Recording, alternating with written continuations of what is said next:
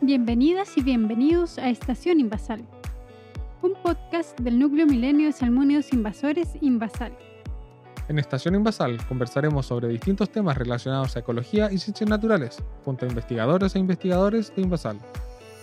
Mi nombre es Selim Musle. Y yo soy Daniela Lazo y te invitamos a acompañarnos y participar de Estación Invasal, una actividad financiada por Iniciativa Científica Milenio de la Agencia Nacional de Investigación y Desarrollo del Ministerio de Ciencia, Tecnología, Conocimiento e Innovación.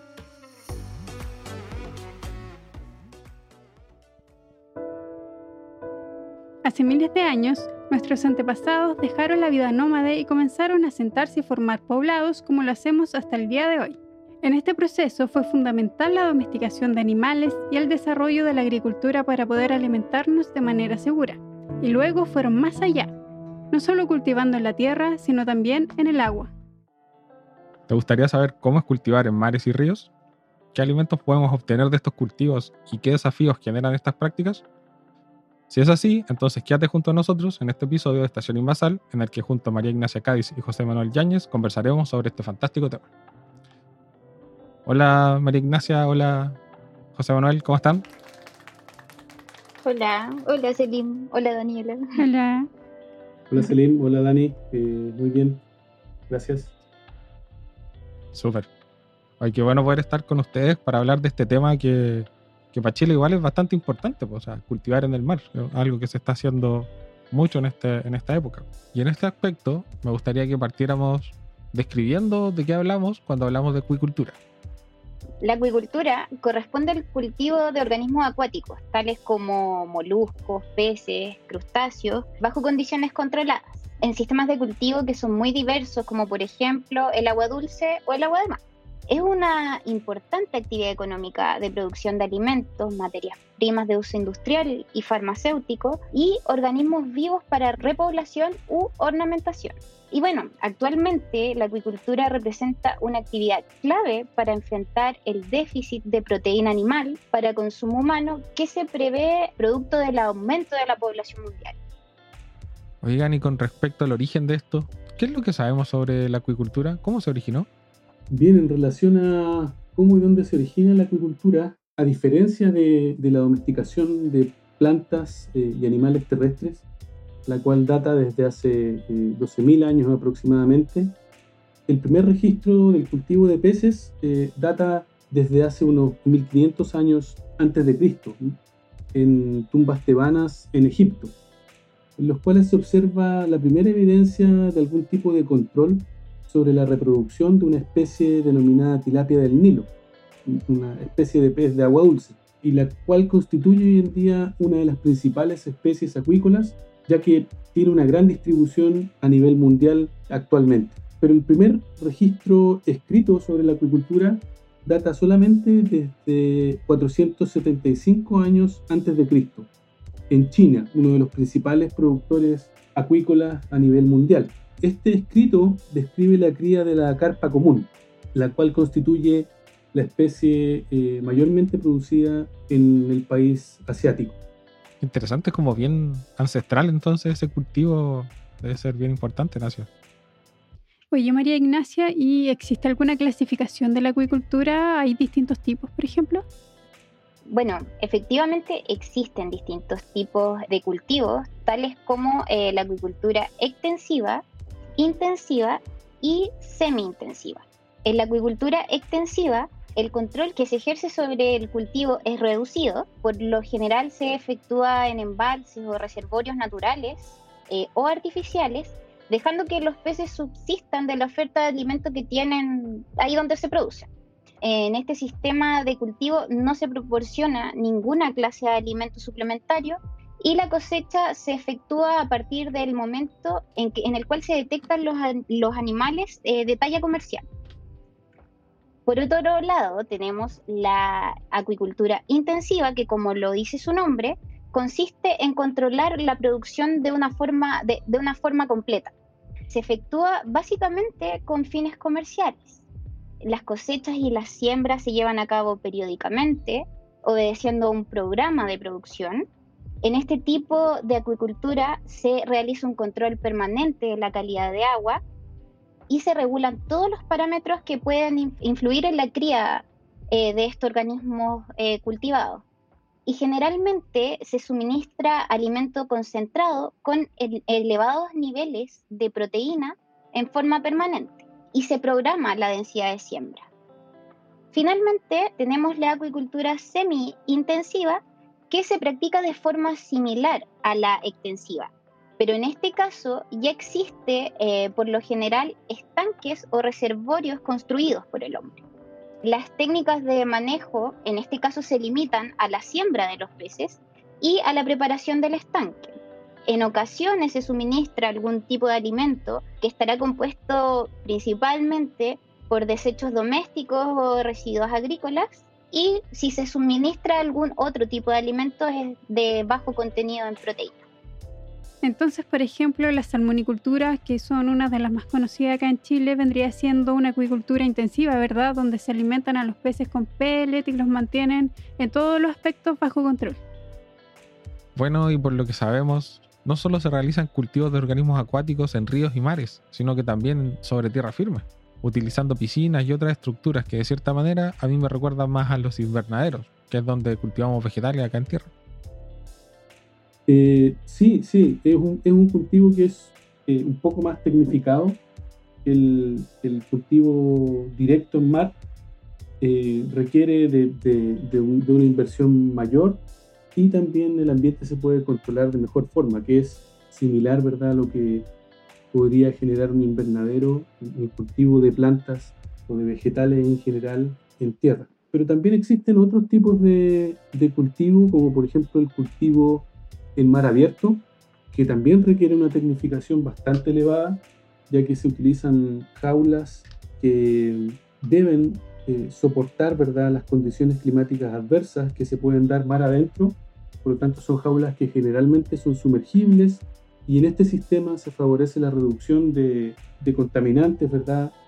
Debido a que estas jaulas están más expuestas a las corrientes eh, y por lo tanto existe menos incidencia de enfermedades y mortalidad en los peces. Sin embargo, existen dificultades técnicas que tienen que ver con cómo alimentar a los peces día a día, cómo realizar manejos y cómo permitir un buen desarrollo del cultivo de forma costo efectiva. Algo que me gustaría destacar, Selim, es la opción de otros tipos de cultivos que están de alguna forma desarrollándose hoy en día y que tienen que ver con los cultivos eh, multitróficos, que apuntan a combinar distintas especies dentro del mismo sistema. Como por ejemplo, eh, cultivar salmones en conjunto con eh, moluscos filtradores como podrían ser los choritos, en los cuales los choritos, ¿verdad?, hacen el papel de filtradores de los desechos utilizando estos desechos de, la producción del salmón, ¿verdad? Como una fuente de nutrientes para, su propio crecimiento. Y otro sistema que, puede ser muy interesante también es hoy en día la acuaponia, en donde peces se cultivan en conjunto con vegetales. Por ejemplo, en Chile existen algunas iniciativas dentro de este ámbito en las cuales se cultivan truchas en conjunto con lechugas. Eh, así, los, sistemas multitróficos integrados y la acuaponia permiten apuntar a un sistema eh, de economía circular, es decir, darle valor a lo que se considera un desperdicio en la cadena productiva. Y en este caso los desechos de la producción de peces pueden ser aprovechados para la producción de moluscos, filtradores y también eh, vegetales que se desarrollan en un cultivo hidropónico respectivamente. No, suena súper bien eso. Hoy me imaginaba como que llega directo al plato ahí, el plato fuerte con su ensalada. sí. Bueno, ¿qué pasa acá en Chile? ¿Cuáles serían las especies que son las más cultivadas? El cultivo de peces está representado principalmente por el salmón del Atlántico, el salmón cojo y trucha arcoíris, los cuales son todas especies introducidas y cuyas cosechas contribuyen con el mayor valor de las exportaciones acuícolas a nivel nacional. Esto ha llevado a posicionar a Chile como el segundo mayor productor de salmones a nivel mundial, luego de Noruega.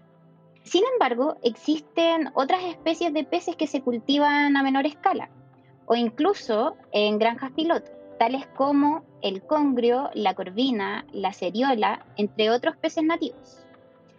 Y bueno, en relación a los moluscos, Chile es el segundo productor y el principal exportador de choritos en el mundo. Además, en nuestro país se cultivan comercialmente otras especies, incluyendo el ostión del norte y la ostra chilena. Oye, si, si de repente hubiese, hubiese alguna especie que quisiéramos empezar a desarrollar su cultivo, ¿cuáles son los pasos que deberíamos llevar a cabo para poder generar el cultivo de una especie, por ejemplo, de pez o, o algún otro tipo? Mira, Selim, yo diría que son básicamente tres etapas. ¿sí? La primera sería controlar la reproducción en cautiverio. Esta etapa es muy importante ya que nosotros debemos ser capaces de llevar peces a una edad en la cual se puedan reproducir, es decir, alcanzar la madurez sexual, estar aclimatados en el ambiente de cultivo y lograr desovar ya sea de forma espontánea o también apoyados mediante alguna biotecnología reproductiva. Este paso es necesario para lograr la obtención de ovas, semillas alevines, eh, lo cual constituye la base ¿verdad? para el desarrollo de los cultivos. Posteriormente, la segunda etapa sería el proceso de desarrollo de larvas y juveniles, en el cual se deben entender las características del desarrollo de cada especie y su interacción con otros factores ambientales y asociados al manejo, tales como la temperatura, la densidad, la nutrición, entre otros. Y finalmente, el proceso de engorda en el cual peces de mayor tamaño son criados hasta una talla comercial es requerida desde el punto de vista de que necesitamos entender la biología de los peces en relación a su, a su crecimiento para poder ofrecerles las instalaciones y el ambiente que permitan eh, mantener un número considerable de peces de gran tamaño en condiciones óptimas para que puedan crecer sin problemas hasta llegar al periodo de cosecha. Súper. Y en estos pasos que hay que llevar a cabo para poder generar el cultivo de una especie, ¿cómo creen ustedes que la, el conocimiento, la ciencia ha logrado mejorar o facilitar el cultivo de estas especies? La investigación científica ha, permitido entender y mejorar distintos aspectos relacionados a la acuicultura, como por ejemplo se ha generado un mejor entendimiento de la biología de las especies, su reproducción, fisiología, requerimientos nutricionales, respuestas frente a patógenos, impacto en el ambiente y medidas de mitigación a este, entre muchos otros avances. Específicamente, en nuestro laboratorio trabajamos en el mejoramiento genético mediante la utilización de información de distintos fenotipos, genealogías y más recientemente utilizando información del ADN de los peces. Lo cual en simples palabras apunta a seleccionar peces que porten variantes en la molécula de ADN, las cuales favorezcan la expresión de fenotipos superiores para rasgos de interés para la acuicultura. Por ejemplo, podemos representar a un organismo mediante un libro. Este libro está compuesto por miles de millones de letras. Nosotros buscamos mediante diversos análisis algunos patrones de palabras eh, que hagan que este organismo tenga ciertas características. Por ejemplo, aquellos eh, que los haga ser más grandes, más resistentes a enfermedades, que lo hagan desovar en ciertas épocas, entre otros. Súper, súper interesante como hoy día tener esas herramientas genéticas nos permite ver un poquito más allá y, por lo que yo recuerdo, ahorrarnos un poco de tiempo a esperar a que, estos individuos crezcan como para ver los rasgos fenotípicos, lograr verlos un poco antes a través de, de sus genes. Bueno, y me imagino que el cultivo de estas especies acuáticas podría tener algún impacto ambiental. ¿Cuáles creen ustedes que son los costos ambientales causados por la acuicultura? Esta pregunta, Daniela, es súper importante. Es súper importante en términos de, entender la relevancia ¿verdad? de los sistemas acuícolas y al mismo tiempo entender el impacto que pueden tener en el, en el medio ambiente. Yo partiría por decir que cualquier actividad humana lleva consigo directa o indirectamente costos ambientales. Por ejemplo, encender la luz o prepararse un café en el desayuno generan o ya han generado algún impacto en el ambiente. Eh, la producción de alimentos en general, ya sean animales o vegetales, eh, sin duda va asociada a costos ambientales. Y en este sentido, por supuesto que la agricultura, así como cualquier otra actividad asociada a la producción de alimentos, tiene un impacto en el medio ambiente. Eh, este costo ambiental debe calcularse. Por ejemplo, a través de la cuantificación del impacto en los servicios naturales eh, y al mismo tiempo tratar de minimizarse. Sin duda nosotros como científicos debemos hacernos cargo de esta pregunta y debemos generar mayor información en términos de los costos ambientales asociados a la actividad acuícola, así como también a otras actividades importantes para la economía y la subsistencia del ser humano, tales como la agricultura, la ganadería, la minería, la producción de energía, entre otras, para poder de esta forma generar propuestas y estrategias que apunten a minimizar el impacto ambiental y a preservar nuestros sistemas naturales de la forma más íntegra posible.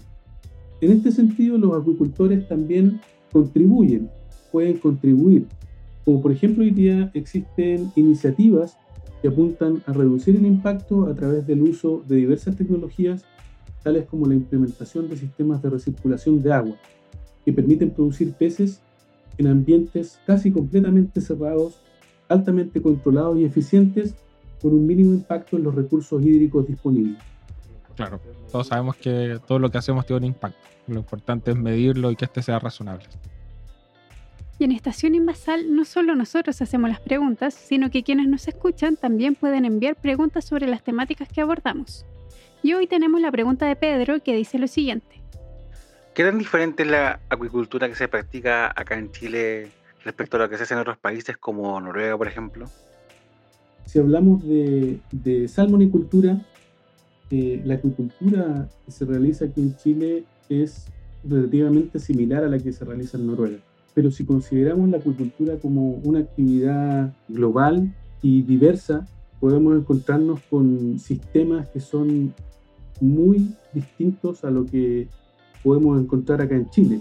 Como por ejemplo, he tenido la suerte o el privilegio de viajar a Panamá y conocer cultivos de especies marinas, como por ejemplo la cobia, en sistemas oceánicos, jaulas submarinas que se, que se instalan a 11 kilómetros de la costa. Estos son sistemas altamente tecnificados que requieren una alta inversión y que tienen un impacto ambiental eh, reducido, ya que las corrientes eh, ayudan bastante, ¿verdad? Pero así como existen este tipo de cultivos altamente tecnificados y de alta inversión, también eh, he tenido el privilegio, ¿verdad?, de visitar cultivos de camarones en Ecuador, cultivos de peces amazónicos de agua dulce en Brasil, cultivos de tilapia, ¿verdad? Un pez eh, de agua dulce, también en, otros lugares de, Latinoamérica.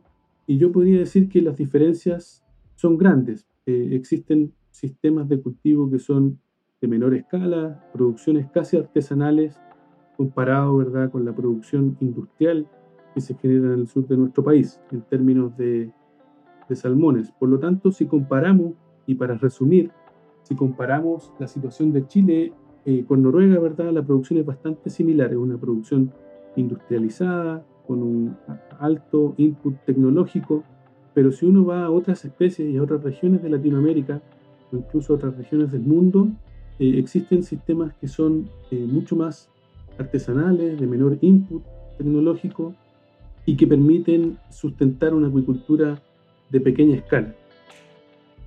Y por otro lado, Samir pregunta lo siguiente. Hola, soy Samir y quería preguntar si eh, en la acuicultura se, se, utiliza algún sistema parecido a la acuiponía, algo así como que ocupen los desechos de, eh, de un cultivo para potenciar o favorecer el cultivo de, otro, de otra especie. Claro, como mencionó anteriormente José Manuel, él describió aquellos cultivos eh, multitróficos, los cuales consisten en asociar distintas especies de, dentro de la cadena trófica, tales como mezclar salmones y choritos. Y por otro lado, lo que, lo que nos hacían en esta pregunta, que era que explicáramos respecto a la acuaponía. Es un sistema de economía circular en el cual, como explicó José Manuel, mezclan los salmones, las truchas, con las lechugas y ambas opciones aprovechan los desechos y generan esta economía circular. Me recuerda harto esa frase, los desechos de uno son los tesoros de otro. Como, como, las lechugas hacen maravilla con los desechos de, los peces. Así es. A mí lo que más me gustó es que las dos cosas llegan a tu platito. Algo interesante de ese sistema de acuaponia es que las lechugas eh, terminan teniendo más valor que los peces. Wow, ¿cómo es eso? En este caso particular, eh, el que yo conozco es un productor de la cuarta región que tiene truchas en, en un sistema alimentado por agua dulce que viene de un río. Y él cultiva truchas de tamaño platillo, ¿verdad? O lo que se denomina pan size en inglés, para hoteles, para hoteles y restaurantes. Y en los hoteles y restaurantes hoy día le pagan más eh, y mejor por la lechuga que por el kilo de trucha. Eh, porque obviamente entrega un producto que, que, tiene, que genera un mayor volumen. La lechuga tiene, eh, genera, genera mucho volumen y, y al final del día la rentabilidad, ¿verdad?, es mayor por la, el cultivo de lechugas, el cultivo de vegetales, que por el cultivo de, de los mismos peces. Qué interesante. O sea, como que la trucha es el subproducto de la lechuga. La, trucha terminó siendo el subproducto de la lechuga. Qué bueno. Productos con valor agregado. Bueno, ya vamos llegando al final del episodio y queríamos darles la palabra para que envíen un mensaje final a quienes nos están escuchando. Bien, los invitamos entonces a interiorizarse más sobre la actividad acuícola, que es muy importante para nuestra economía nacional eh, y que no solamente se basa en el cultivo de salmones, ¿verdad? Que, que puede que no tenga muy buena fama dentro de ciertos círculos, pero es muy importante para poder realizar una crítica, ¿verdad? Estar completamente informado de qué es eh, todo lo que implica la actividad. ¿sí? Por lo tanto, yo les extiendo la invitación a poder entender, interiorizarse un poco más sobre eh, cuáles son los beneficios y también los impactos que tiene la producción acuícola a nivel nacional eh, para que se den cuenta y eh, puedan visualizar que es una actividad muy relevante, que tiene una proyección muy importante para, para nuestra economía, que sustenta a mucha, mucha gente, sobre todo en, en, en las regiones más australes de nuestro país, y también entender que todo lo que ustedes hacen y todo lo que los humanos hacemos tiene un impacto que es muy importante, como dijo Selim, medirlo, cuantificarlo y poder estudiarlo para poder eh, minimizarlo. Eh, y hoy día más que nunca, en este eh, mundo ¿verdad? que cambia de forma acelerada, la pandemia es un ejemplo de esto, es muy importante poder entender cómo nuestros sistemas, ¿verdad? los sistemas antrópicos y la acción del hombre genera un impacto en todo lo que nos rodea. Ese sería mi mensaje y mi invitación eh, a partir de este podcast. Bueno, y finalmente eh, los invitamos a escuchar este podcast en el cual eh, se espera transmitir el conocimiento a todos en, en simples palabras. Súper. Entonces, muchas gracias. Y con esto entonces nos despedimos y esperamos que sigan sintonizando Estación Invasal. Chao. Chao.